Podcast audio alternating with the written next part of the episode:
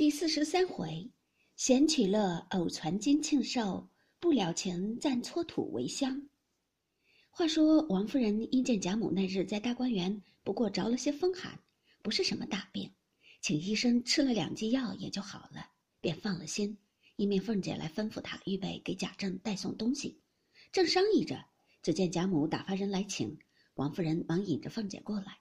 王夫人又请问：“这会子可又觉大安些？”贾母道：“今日可大好了，方才你们送来野鸡崽子汤，我尝了一尝，倒有味儿，又吃了两块肉，心里很受用。”王夫人笑道：“这是疯丫头孝敬老太太的，算她的孝心钱，不枉了素日老太太疼她。”贾母点头笑道：“难为她想着，若是还有生的，再炸上两块，咸津津的吃粥有味儿。那汤虽好，就只不对稀饭。”凤姐听了，连忙答应，命人去厨房传话。这里贾母又向王夫人笑道：“我打发人请你来，不为别的。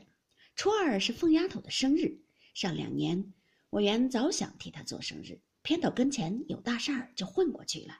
今年人又齐全，料着也没事儿，咱们大家好生乐一日。”王夫人笑道：“我也想着呢，既是老太太高兴，何不就商议定了？”贾母笑道。我想往年不拘谁做生日，都是各自送各自的礼，这个也俗了，也觉很生分似的。今儿我出个新法子，又不生分，又可取了。王夫人忙道：“老太太怎么想着好，就是怎么样行。”贾母笑道：“我想着，咱们也学那小家子，大家凑份子，多少紧着这钱去办。你的好玩不好玩？”王夫人笑道：“这个很好，但不知怎么凑法。”贾母听说，一发高兴起来，忙遣人去请薛姨妈、邢夫人等，又叫请姑娘们并宝玉、那府里这儿媳妇儿，并赖大家的等有头脸管事的媳妇儿也都叫了来。众丫头婆子见贾母十分高兴，也都高兴，忙忙的各自分头去请的请，传的传，没顿饭的功夫，老的、少的、上的、下的，乌压压挤了一屋子，只薛姨妈和贾母对坐。邢夫人、王夫人只坐在房门前两张椅子上，宝钗姊妹等五六个人坐在炕上，宝玉坐在贾母怀前，地下满满的占了一地。贾母忙命拿几个小屋子来，给赖大母亲等几个高年有体面的妈妈做了。贾母风俗，年高服侍过父母的家人，比年轻的主子还有体面，所以尤氏、凤姐等只管地下站着。那赖大的母亲等三四个老妈妈告个罪。都坐在小屋子上了。贾母笑着把方才一席话说与众人听了，众人谁不凑这圈儿？在，也有和凤姐好的，有情愿这样的，也有畏惧凤姐的，巴不得来奉承的。况且都是拿得出来的，所以一闻此言，都欣然应诺。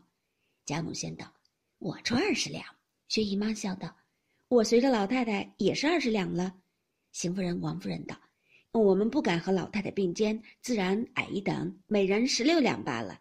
尤氏、李纨也笑道：“我们自然又矮一等，每人十二两吧。”贾母忙和李纨道：“你寡妇失业的，奶奶还拉你出这个钱，我替你出了吧。”凤姐忙笑道：“老太太别高兴，且算一算账再揽事儿。老太太身上已有两份呢，这会子又替大嫂子出十二两，说着高兴。”一会子回想又心疼了，过后又说都是为凤丫头花了钱，使个巧法子哄着我拿出三四份子来，按理补上，我还做梦呢。说的众人都笑了。贾母笑道：“依你怎么样呢？”凤姐笑道：“生日没到，我这会子已经折寿的不受用了，我一个钱儿饶不出，惊动这些人实在不安，不如大嫂子这一份儿我替她出了吧。”凤姐又笑道。我还有一句话呢，我想老祖宗自己二十两，又有林妹妹、宝兄弟的两份子，姨妈自己二十两，又有宝妹妹的一份子，这倒也公道。只是二位太太每位十六两，自己又少，又不替人出，这有些不公道。老祖宗吃了亏了。贾母听了，忙笑道：“倒是我的凤姐向着我，这说的很是。要不是你，我叫他们又哄了去了。”凤姐笑道。老祖宗只把他姐儿两个交给两位太太，一位占一个，派多派少，每位剔出一份就是了。贾母忙说：“这很公道，就是这样。”赖大的母亲忙站起来笑说道：“这可反了，我替二位太太生气，在那边是儿子媳妇儿，在这边是内侄女儿，倒不向着婆婆姑娘，倒向着别人。